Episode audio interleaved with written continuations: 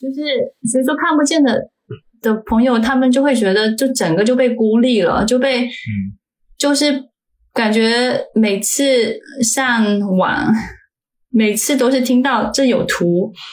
但是呢，嗯好像就是整个世界都在告诉你说，呃，就是你离远点，与你无关。啊，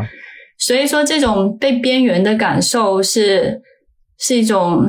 是一种很就是是一种很长期的一种心理上的折磨。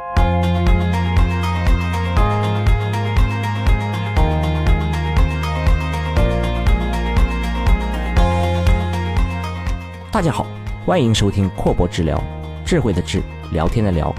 我是主持人潘天一。我是主持人吴俊。阔博治疗是一个有 AI 味道的访谈节目，节目背后的阔博智能虽然也是一家 AI 企业，但是我们的节目中邀请的嘉宾也好，讨论的话题与行业也好，都并不一定限于阔博智能自己服务的行业领域。所以我们的愿景是通过阔博治疗这个节目，让我们的听众更广泛的了解到在不同行业中多样化的人工智能应用场景和这些行业里有趣、有故事的人。如果您喜欢这一期节目，请给我们留个言或点个赞，也欢迎在各大播客与电台平台上搜索、订阅并关注阔博治疗，智慧的智，聊天的聊。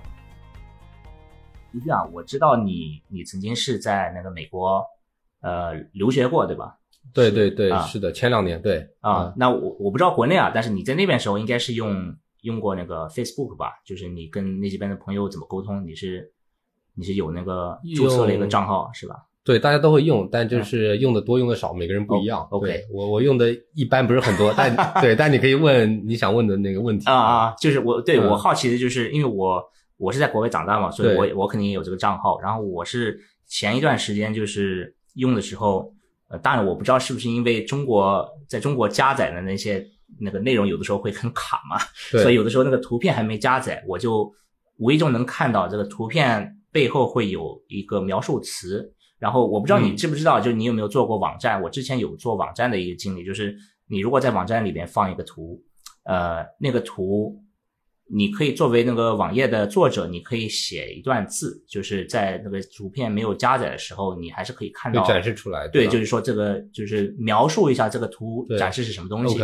那我就是呃用的是用 Facebook 的时候是发现，就是有的时候我这个图还没加载出来，对但是它那个描述的词语已经出来了，然后那边就会写一个就是 this image may contain，就这张图里可能有，对，然后一些物品的名字，比如说一只狗啊或者一个孩子，呃，这个时候我就就是这个事情就让我意识到了，就是啊、好像呃这个图片里会标这个东西，而且那时候我已经就是了解 AI，了解一点这个图像识别，我就想，哎，是不是这个是用算法去去做的是吧？对，就是把嗯。把那个就有点像是呃一个这种无障碍的一个应用，就是让比如说你是有有视觉障碍的，对看不见，哎啊，但这个如果他视觉障碍，他那个字不是也看不见吗？呃，是的啊，但是它可以读它它会有它会有哦机器，就是它会 browse 这些网站的话，它会每个这个可以呃可以看到的字或者可以互动的按钮啊什么的，它都可以把那个念出来。就如果你能听到的话听得到的话，这个这个字或者这个图片的内容，你就可以通过这个描述去感受。明白明白啊，OK，哦，这还挺有意思的啊。对，然后呢，呃，为什么我们这一期就是比较有意思的就是我前一阵呃前一阵时候就是呃我也喜欢听播客嘛，别的播客，对，然后可能听我们的节目，因为大家都是听播客的嘛，大我觉得呃大差不差都知道一个中国的另外一个播客叫故事 FM，对，然后故事友商啊，不是有呃相叫什么？关电台，就哎、对对对对对，然后他们上面上面就是一些各种呃亲历者自己的去去自述一些对。很有趣的故事嘛。然后有一期，因为之前跟那个 Laura 和呃和 Lia 就是录的那一期节目的时候，我们讨论过，呃，就是有点有点就是不是主要的讨论，但是讨因为讲的是那个编程嘛，然后怎么去谁可以进入编程的这个领域，然后我们讨论一个一个话题就是女性。呃，工程师或者女性想想学编程或者什么，就是男性女性之间的一个、一个标有题区别，对对，嗯然后这个就让我，因为我看到了一个故事 FM 的一期的节目，叫《在理科世界里摸爬滚打的女孩们》，嗯然后我就点进去听了那一期，然后那一期的其中一个嘉宾，呃，他在节目里的这个出现的名字叫 May，就是英文的那个 May、嗯。M A Y，嗯，然后就是介绍是呃在在中国长大，呃，然后现在是去了 去了美国对。做在那个曾经在 Facebook 里边专门就是做这个呃这个无障碍的一个项目，呃，就是然后我就想。哇，就是我们本来就在节目里很感兴趣，然后讨论过好几次这种什么女性啊，呃，工程就是男性女性的差别，然后又有 AI 的这个含量，我就很非常想呃把这位妹请请过来，请过来 对对对，但是这个过程其实不容易，因为在节目里就用了这个英文的一个名字，然后可能主持人又稍微说了一下他的背景，他在什么学校上学啊，对，但是我后面搜了一圈都没搜到，能搜到呢？就我我也不知道啊，就是一开始因为这个呃，到时候等等会儿让那个嘉宾讲一下啊，但是嘉宾可能不知道你是怎么搜到他的，之前的事情他不太不一定了解对对对，但是嗯。因为好像他在那个中文这边嗯就嗯。没有任何地方是显示这个 May 这个英文的这个这个名字，所所以我是后面就是呃结合了这个 Facebook 的项目，然后结合了可能就是去专门看这这相关的报道，然后找到了一个名字，再用这个名字就是一个不是 May 的一个名字，因为它是一个中文名嘛，呃，到到时候等你留给你介绍啊，然后呃然后那个这样去反找到哦，好像这些背景都 match 那个 在节目中说的这个背景，然后这样终于就是就是找到了我呃们想要找到的嘉宾。所以所以非常高兴，非常不容易能能能让我们呃这期节目有一个非常神秘的嘉宾，那那要不你 吴俊来帮我们介绍一下这位嘉宾？好的，好的，好的。我我没有这个像天一这花这么多时间，就经历这么多波折来请到妹，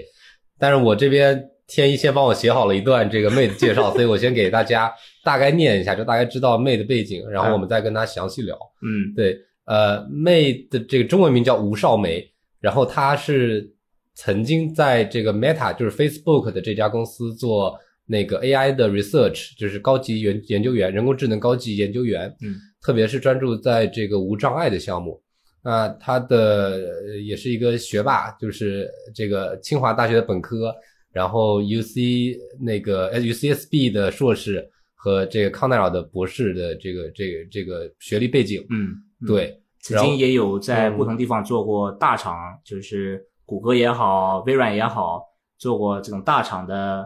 呃实习经历，所以就是应该是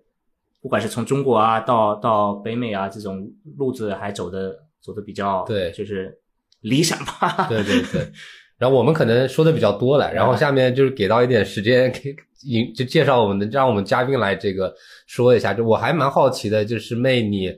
你做的这个无障碍项目，那不是一个大家常规说会去这些大厂，然后做 AI 算法会做的这种这种项目，所以我还蛮好奇，比如你是怎么会选到现在这样一个一个方向的？谢谢呃呃，谢谢吴俊，还有呃天一，非常开心可以来到这加入两位。然后刚才 很搞笑，就是对啊，我也是录了那一期呃那个嗯呃故事嗯嗯 FM 之之后，突然过了两周，收到一个 pin 在 LinkedIn 上，然后是来自天一的，然后我就还蛮好奇的，其实也是第一个就是通过那一期节目找到我的人，所以我就非常佩服天一的研究的能力，很强的科研能力。但是呃，但是后来聊了一下以后，我也觉得哎很有趣，然后我觉得很好的一个机会，我可以跟国内的一些朋友聊聊啊、我们现在做的事，然后聊聊。呃，这个无障碍方面的一些创新工作，嗯因为我个人，我去年我从脸书离职以后，啊、我现在其实专门就在做这一块的，呃，做了一个呃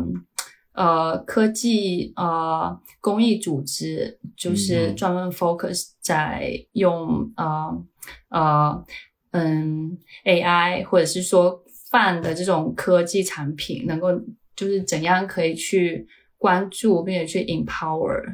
呃少数群族群，特别是一些残障人群。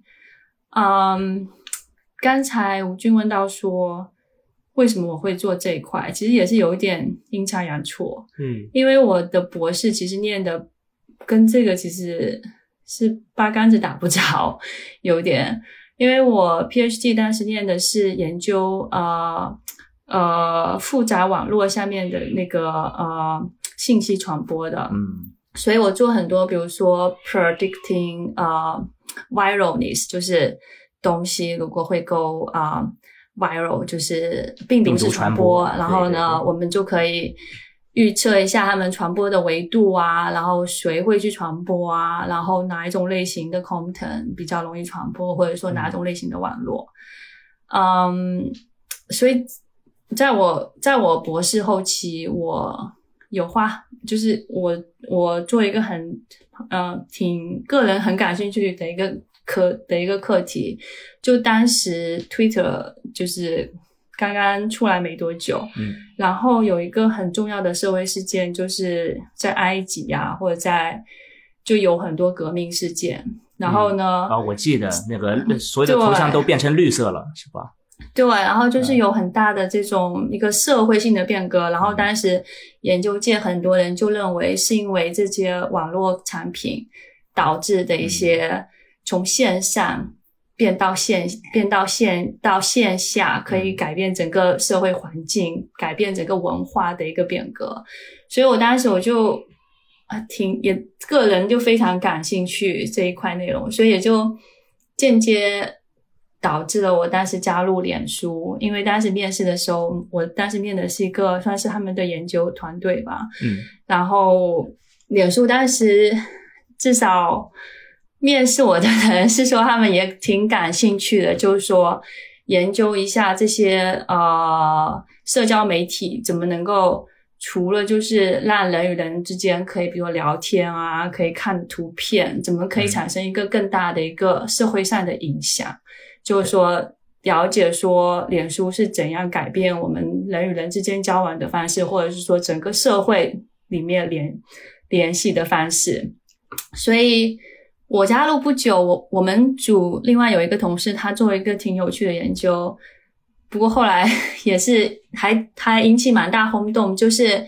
他通过调呃 newsfeed 的算法，就是。嗯呃，做了一个 test，就是说给某些人受更多的一些呃正能量的内容，嗯然后呢，某些人受比较少的这种呃呃这样子的内容，或者是说更多一点负能量的内容。然后呢，这个做了一个实验，然后经过好像一两个月以后，看到呃，我们就去呃，他们就去就去 measure 那些看到更多的正能量的人，他们也会写出更多的呃正面的 content，就写出更多的正能量的 的帖子。然后呢，看到那些更多负能量的呃帖子的人，他们也会写出更多的负能量的帖子。所以这个当时的，所以说当时我们组就有做类似这样的研究，就是说研究我们的算法、我们的产品对于这个整个社会、对于人类群体性的影响。他当时那个研究当然就是出发点是好的，但是设计上其实很有有很多值得商榷的地方。然后后来呃发出来呃论文以后，受到了很大的社会上的反响和抗议吧。大部分用户就很生气，感觉自己的情绪就被脸书的在啊操、在操控。不知道你们当时有有没有听说过？但是我当时没听说过，但是你介绍这个的时候，我有点在想，就是这个是不是 ethical？这个就是你专门给人输输出一些负能量的东西，是 对，其实像他他的那些帖子，实际上也是就是也是你就是你的好友发的，只不过嗯在他 ranking 的时候可能会调了一下他的排序，所以就让比较比就是比较正向排高一点，然后负向排低一点。反正但是 anyway，他最后的结论是说，确实是会就是你你看到的你的那个。呃，你的那个 fee 里面确实就是是会影响你你本身的行为。虽然说它那个效果，虽然说它那个维度是很小的，比如说你你看了呃一百条比较删的帖子以后，你可能只会多发零点零一个字，这样好像就说是一个很小的，但是一个很小的一个就是这个维度，但嗯。但呃但是呢是在统计上面是在是一个有效的结果。嗯。所以说，所以说，反正当时我们我加入脸脸脸书的时候，我们就有做很多这些比较社会性的研究吧，就是研究脸书对于我们这个社会的影响。但是做了两年以后，我就发现看到的很多东西就跟我想象的不一样，因为我觉得最早，我觉得很多人在呃社交媒体刚刚出来的时候，经常会有一种非常理想化的想法，就是认为说，呃，信息越流通，人与人之间越连结，我们这个社会就会变得越来越好，就会变得越来越，嗯，越来越亲密，人与人之间的障碍的缝隙呢就会变小。嗯，但是，但是，好像但你现实并不是这样，真正是吧？对，但是呢，至少我觉得当时这个是呃，Zuckerberg 他真心相信的，就是他真心相信说人与人之间，只要你交上朋友，就是那种脸书朋友 （Facebook 嗯 friend），、嗯然后你看到他们发的帖子、他们的照片，会就是会对就是全社会是一个更正向的的一个作用。但是我后来做研究越做，我就发现跟这个理想越差越远。那是为什么呢？因为嗯其实有很多原因。第一个，社交媒体上大家其实很多都是选择性的发帖吧，比如说，比如说你要是发个自拍，你也是发个，你也是拍个二三十张，然后挑一个最美的，或者是说 但这其精实就引起了。大家的焦虑，可能对，就是越来越卷了吧。然后你去做什么事，都是挑最好的。比如说你啊、呃你又升职了，或者是你又买了大房了，你就说啊，我们大家什么呃，就是很呃庆祝一下，大家什么。均年薪百万，就有很多这种 总之这些有很多，然后还有，其实它算法也是，他们最后算法追求的其实也是一种呃 addictiveness 吧，就是就是粘着度吧，所以你就会一直对。对它的优化的目标就是让你尽量的在上面那个使用花很的时间更多时长间，但是跟你说的这个目标可能就有一点分歧了。对对，因为我觉得脸书有一个很很重要的特点，可能在当年也是他们的一个成功的优势，就是非常就很多这种量就量化的一些对数据，然后他们很多实验推这些量化数据，但是你能够量化的东西，通常都是比如说呃。呃，比如说呃，嗯，访问量啦，或者是说呃，那个上网的时长啦，或者是说就反正都是一些 engagement 的。看过看过多少个这些东西。对，其实你这些东西，你要是不细想的话，你会以为他们真的代表了，比如说呃，就是呃，用户喜欢你的产品。但是呢，你要是细想的话，实际上是它是有一个很大的 gap 的，嗯就是就是要是有一个人花八个小时上上你的网站，并不代表他的他的情感上或者是他的生活上就会获得了八个小时，就是说。他就他花的时间和他获得的真实的收益，并不是成成正比对的。对对，但是我觉得我们这些科技行业很多设计者就盲目的 assume 是成正比的，就是反正呢，就是呃，就呃反正就是把尽我们所能把这些数据越推越高，越推越高。嗯，好像所以 anyway，所以我自己看到的很多，就就觉得还挺灰心丧气的。特别是我有一个专门研究的课题是 retention，、嗯就是说 retention 就是说呃专门去研究那些那些离开的用户，就是说看一下他们是为什么离开嘛。我发现大家离开的原因都是很真实、很 valid 的，就是很多人自己离开前都会写一个帖子说。我要去过我的生活，我花太多时间了。对，我觉得这是一个很好的理由，我啊。就我就觉得祝福他们，我我就没有任何理理由说，我觉得他们应该要被拉回来，继续再用脸书。嗯。但是呢，PM 们并不是这样想，PM 就是就是说，所以说我的模型做出来，那些快要离开的人，PM 就会，我们就是就会想各种办法去。去去给他们看一些更有粘性的东西，或者是怎么样把他们抓回来，让他们别走。所以让我整个我就觉得很，就反正就觉得整个有很焦灼的状态。然后我当时就不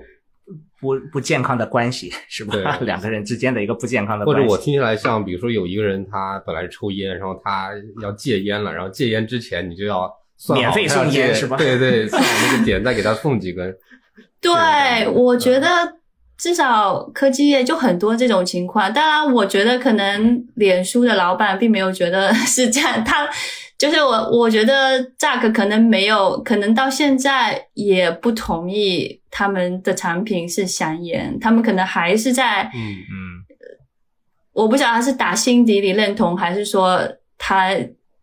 反正还是说他要做出这种姿态吧，就是认为这个产品是一个对社会有益的东西。哎，你说到你说到 Mark Zuckerberg，、就稍微有个插曲啊，我想，因为嗯你在那边肯定是跟他工作过，所以他他真人到底是什么样子，跟那个那种网上的传奇是是真的吗？不是机器人是吧？不光不光是这个，我我还我还就是有一个专门的一个嗯问题，就是我当当时候跟那个跟 May 也就是在 pre pre show 的时候聊过一下，嗯稍微稍微 touch 了这个话题，就是他不是专门好像有一个工位在那个跟跟大家一起平等的去办公嘛，所以嗯就是。好像他的这个行为就引起了一个新一个浪潮的，就是 OK，所有的公司都是就是这种流行的公司都是 open office，然后老板就坐在这个员工之间，所以真实的 Mark 就是这样的吗？他的他的座位是有啊，他的 desk 是有，然后上面也是摆了两台显示器，但是我从来没有看到他坐在上面写过任何东西，或者说坐在他的位置上面写过口，因为他的座位还挺有趣的，他。他我们搬了好几次办公室，然后他每次都会选择一个非常中心的位置，就是比如说几栋楼的最的最正中那栋楼，啊然后最中央的位置，所以就说他的工位还是挺明显的，就是就是啊就是你每天去吃饭什么都会路过，所以我也算经常走来走去，但是我我从没看到他本人坐在他的位置上，倒是他确实有一个办公室。他的办公室是一个四面都是透明的玻璃，就是我就是我们很多人都是 都是叫它鱼缸 fish 啊 tank，、对，所以说大家都可以看到他在我要他好像也也是有那个窗帘可以拉下，但是大部分时间是开的。嗯呃，所以大家可以看到他就是他在里面开会，然后谁在开会，所以他基本上一整天都是待在那个鱼缸里，就是开会、嗯开会、开会。然后我有一次跟他近距离接触是，哎，也是就是回到像你说的那个图片上的的那个描那描述的嗯那个项目，就是那个项目。那个对，那个那个项目是我让去的，是我写的，然后是叫做一个、呃 automatic art text，就是说自动加上这种 art 个 HTML text，tag 就是一个 HTML 对 tag，对。对。程序员所以是知道这个的。嗯对，所以我们当时那个项目 launch 的时候是受到广泛好评吧，所以他有做了一个、像是一个 video，还有 post 的一个小的视频，然后就呃，然后就来介绍这个这个 feature，然后他当时他那个视频是和我们公司的一个呃盲人的 PM 一起，像是有一个对话，然后他们就是等于说是那个。他问那个盲的 PM 怎么用图片，然后盲 PM 解解释给他听，然后然后然后面他在用，然后虽然说他当时，如果你们没有看到的话，你们就看他那个视频，他好像就是站在一个工位上面在录，嗯。但是实际上周围已经清了场，大概有、啊，明白。就是保就保安或者是别的人，或者是皮雅的人，就是亲了大概十十就十乘十米的，然然后呢，那个圈里的人全部都是和那个项目相关，或者是说可能会要帮他呃精细挑选，就是或者是帮他做一些事的人。然后我当时在，就是因为好像我们当时那个 feature 才刚 launch 没多久，所以所以就怕到时候他售的时候卡壳，然后我就可以 fix 或者是怎么样，现场对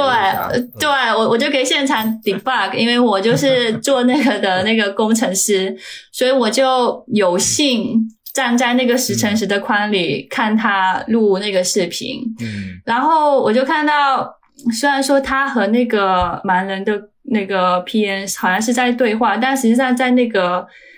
就是他视线后面不远就有一个很大的一个提词板，对，有一个提词板，嗯。然后就是一群 PR 人在那边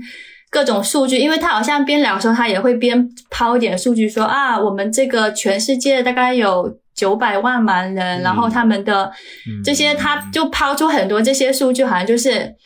好像就是烂熟于心，实际上那些都是提词反善的，但是其实他还，其实他蛮他蛮蛮会演的，还自然的，虽然说很多人说他是 AI，但是 我但是我看他拍的那个视频，我觉得他蛮会演的。我觉得反正我当时感觉他挺强的，要是换我去，肯定会更加的 AI。所以，对啊，所以所以这算是我跟他比较近距离的接触。当然，我们我们那次我们那个 feature 写的很好，所以完全没有出 bug，所以我也没有，啊所以我也没有现场要去救场，要或者是被他骂或者怎样。不过我好像也没有听说他就是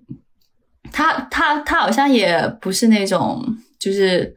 会很大声发飙、公开骂人的人。嗯嗯嗯嗯，哎，说说到这个 PM 的话，我还蛮好奇的，就是真的是从一个 PM 的角度，他肯因为是盲人，所以就是一个核心的用户，对不对？是是一个这种关系是吧？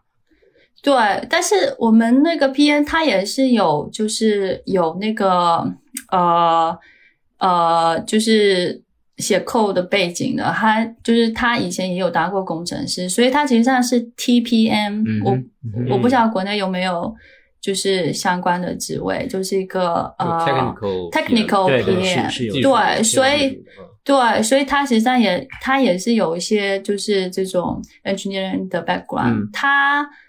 他是其实是呃 IBM 先前他有在研究很多那些读屏器的东西，然后后来他加入 Facebook，但是他确实是我们的 first user，所以基本上开发这些程序我都会去。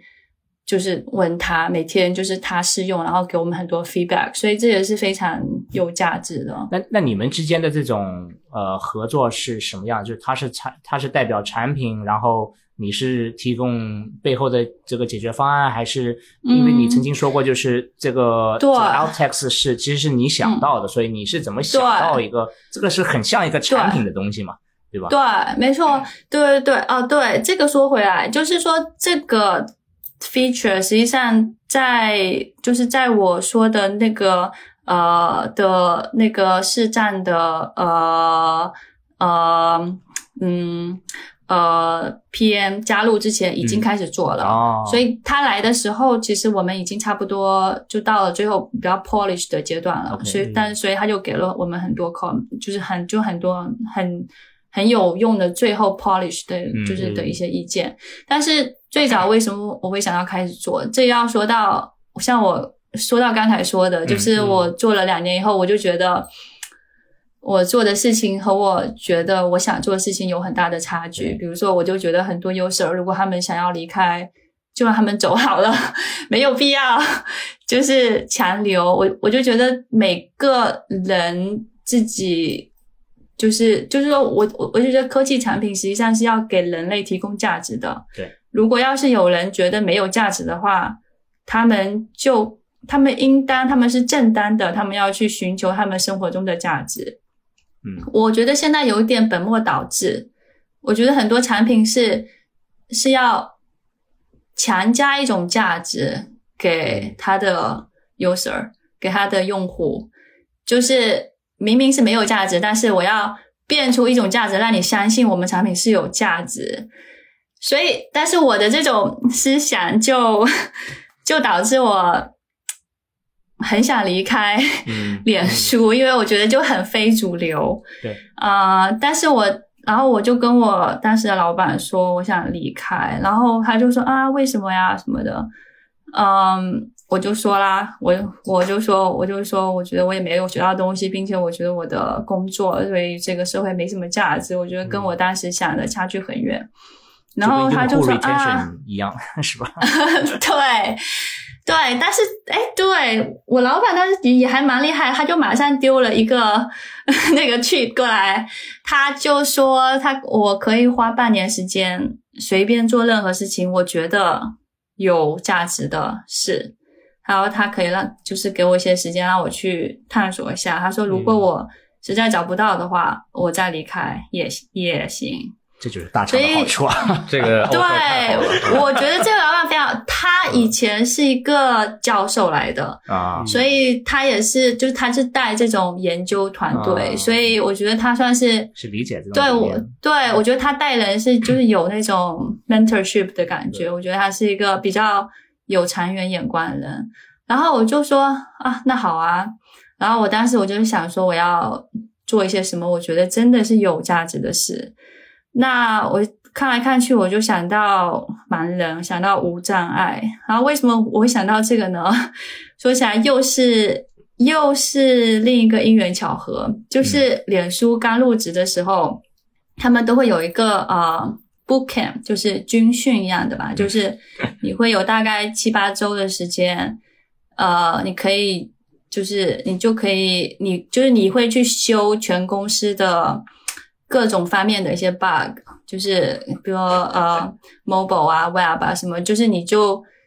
你就入职的时候一边学习公司的呃那个 tech stack，一边就是随便修一些别人丢过来的 bug。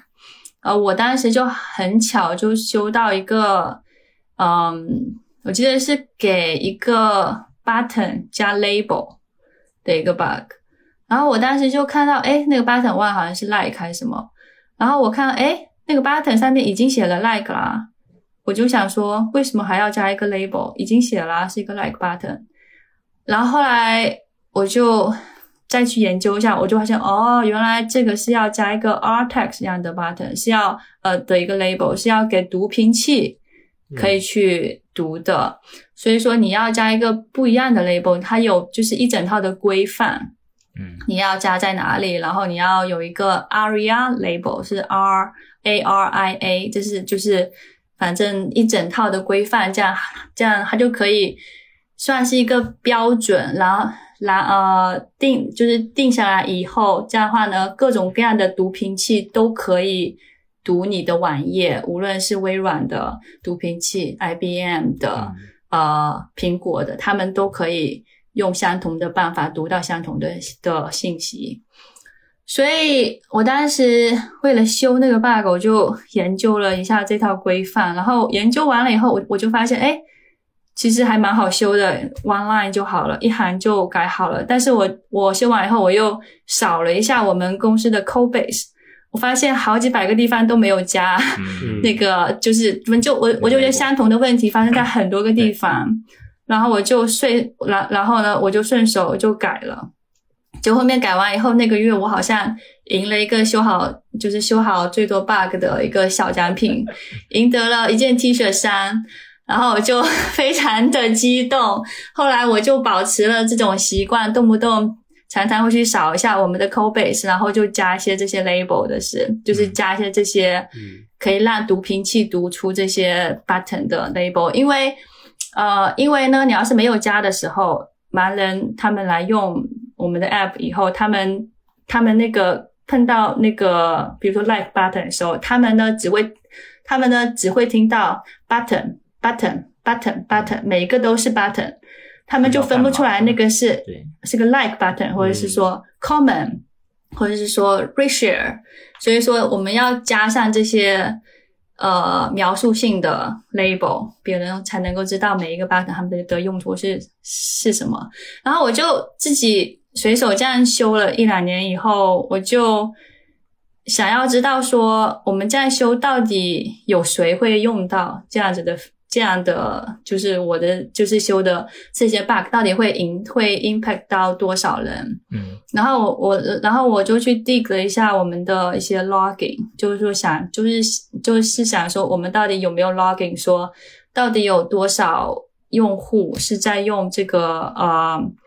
呃那个呃读屏器软软件在上脸书的。然后我们然后我就找到了 logging 以后，我就做了一个呃 dashboard，dashboard 就是。好像就是一个图表吧，就是每天 tracking 说，就是每天显示说多少 user 是用哪种呃软件来读屏，然后呢做了这个以后，我就发现，哎，其实每天有大概五万人左右，哎，全世界大概有五万左右的 user 在用这些软件在上脸书，嗯哼，就是说，说明他们要么就是盲人，要么就是视障，或者是各种原因。对，然后我当时我就觉得，所以我当时我就意识到有这一个还蛮大的人群。然后呢，但是每天几乎我我每个星期扫描我们的 code base 都有几百个 bug，就是这些 simple 的 bug。我就当时我就觉得，他们每个星期都要在 deal with 这些。很就是很烂，就是些就是就是简单的东西，好像我们都没有做好，因为因为我因为我修完以以后，别人要是改了，他们就又改回去了，就是大部分人不就是没有这个意识，嗯对对对，要就是要加这样的 label，所以说就感觉是修不完，然后有新的产品出来，也是全部都没有考虑到读屏器用户的感受。嗯 Anyway，所以在我老板说我可以花半年随便做一些什么事的时候，我就想说，那我要真的研究一下这些视障用户他们的挑战困难在哪里。一开始我就想说，一定是，一定是呃他们的他们的挑战，一定就是我们的软件没有写好，没有加这些该加的，就是呃 label 没有加，该加的标注没有加，呃，但是后面结果我还挺意外的。我当时就是参加了，我当时就是参加了几个呃 U 呃 UX researcher，嗯。就是 UX 就是用户体验研究，对，然后我们当时就专门去找了几个盲人用户，然后我们就请他们过来我们办公室，然后我们就看他们用软件，让他们就是展示给我们看，然后我们再问他们说他们的就是最大的挑战是在哪里。虽然很多人对就是都是说对你们的软件写的很烂，里面很多的图标就是很就是很多的功能都没有标清楚什么的。但是我很意外是，大部分人其实他们觉得他们最大的问题是，他们觉得现在的整个网络啦，包括脸书，都是越来越多的视觉产品。他们说，十年以前，呃，网络上很多都是文字，对，文字为主。但是他们说就，就是在这，我我当时做做做的研究应该是二零一四年、二零一五年吧。反正他们当时，然后当当时 user 就说，他们发现，就整个好像互联网或者是整个社交媒体，嗯都是在往越来越视觉为主的方向去演变。因为我觉得，然后我我，然后我觉得我我当时反思确实也是，因为比如说你想一下两千年代的网站，基本上都是很多文字吧，是的，是的。然后呢虽然说啊什么，对，对对，虽然说感觉就是看得见的人觉得可能会有点烦，但但但是呢，对于于很多看不见的用户啊，他们还是可以听到大部分的东西。一条条的那个对对啊对，但是呢，两千一四年、一五年，很多网站一点进去就是没有，这就是一张大图或者是一个动画了，就是那些现代的网站的审美，就是一个视觉为为主的审美。然后呢，我们设计的产品也是都是围绕着视觉而展开的，图片都是一定要加的。你要是发帖子没有加图片的话对，简直就是越来越难以接受。对，对对，但是与此同时，加的图片没有人去描述，没有人再去描述那些图片。比如说，我要是发一张图，我就说好棒的，呃，就是好棒的，呃呃呃呃呃 party 的话。没有人晓得我我是在和谁 party，或者是我是在哪里，或者这些我发的很多图片都是有谁或者是干嘛，就是所以说看不见的的朋友，他们就会觉得就整个就被孤立了，就被嗯。就是感觉每次上网，每次都是听到这有图，但是呢，嗯好像就是整个世界都在告诉你说，呃，就是你离远点，与你无关。啊，所以说，这种被边缘的感受是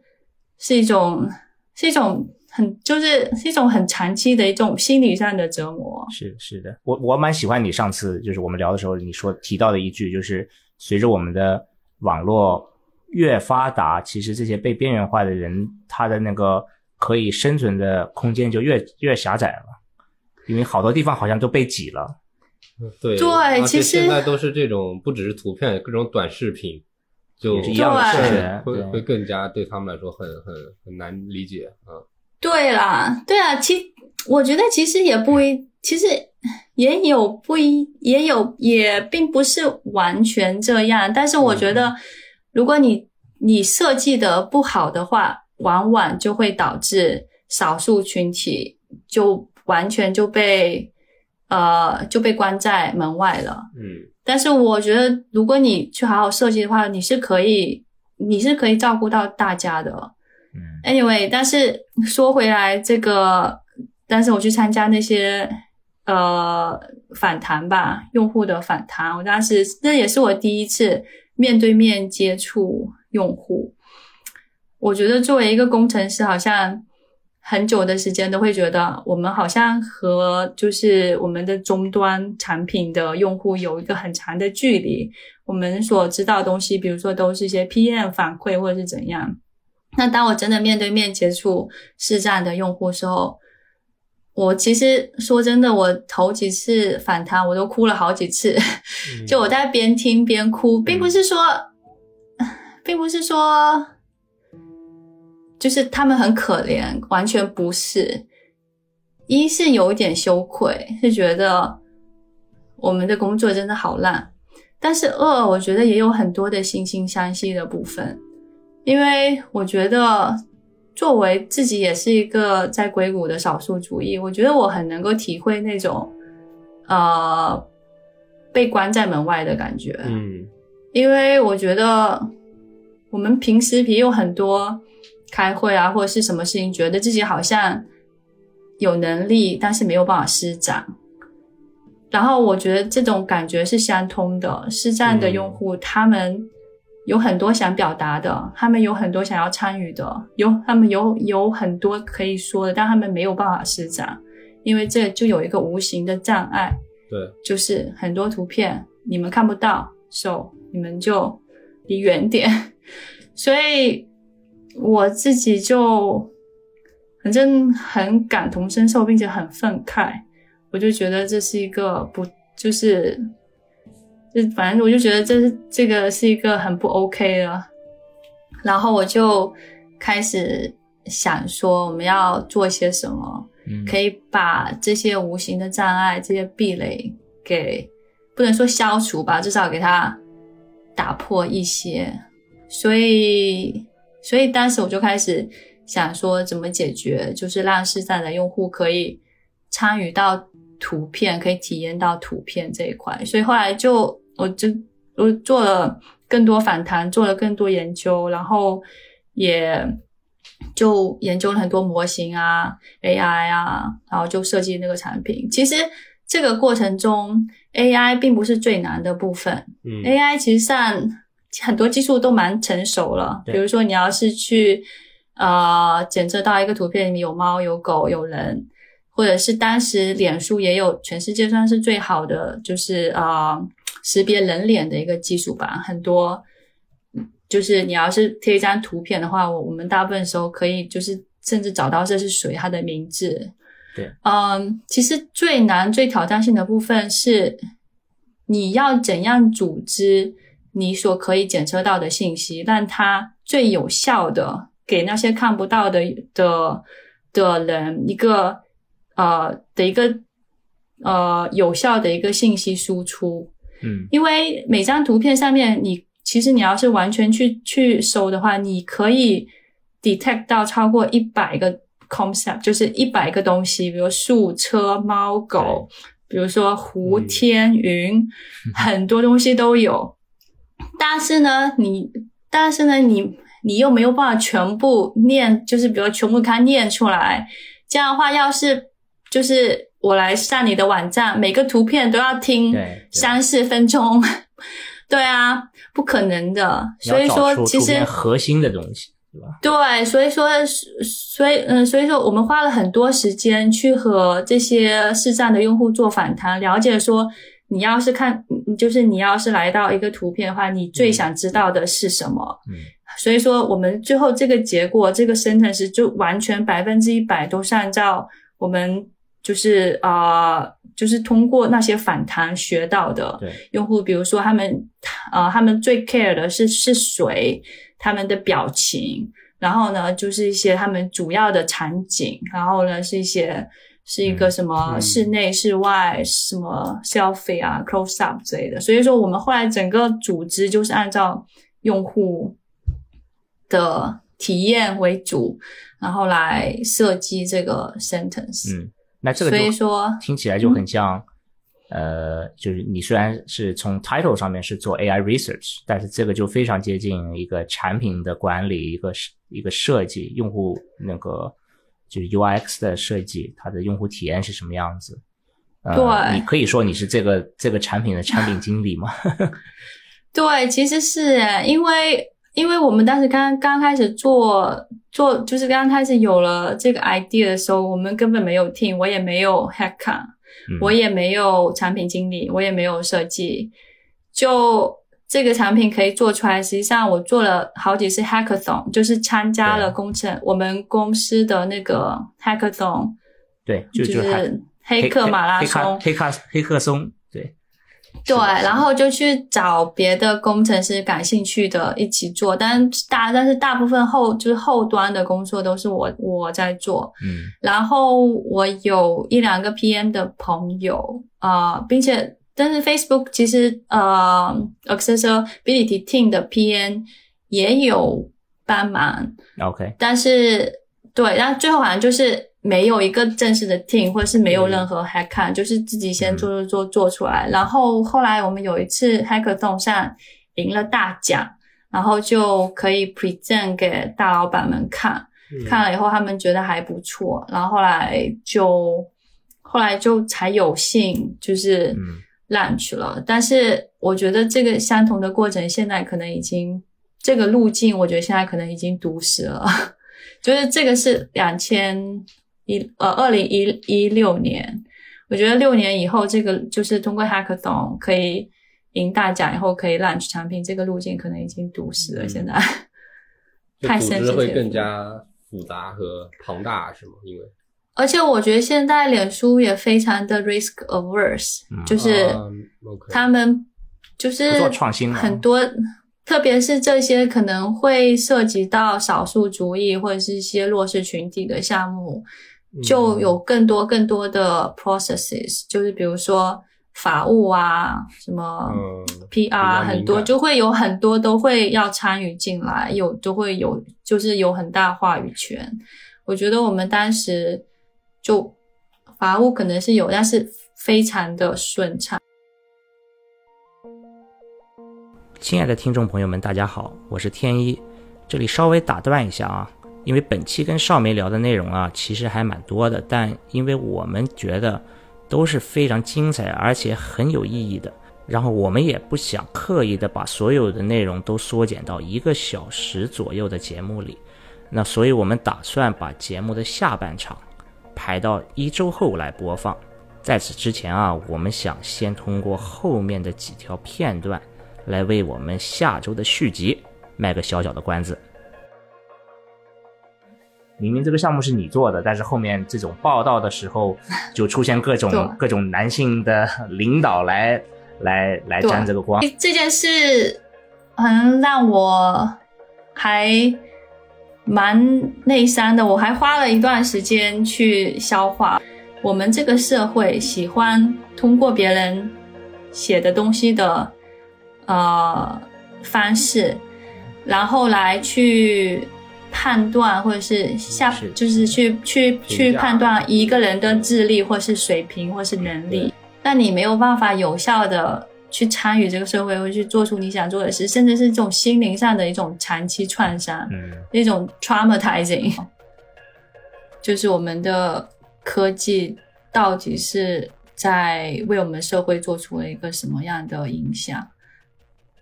我个人是还挺悲观的，我觉得在演出很多经历，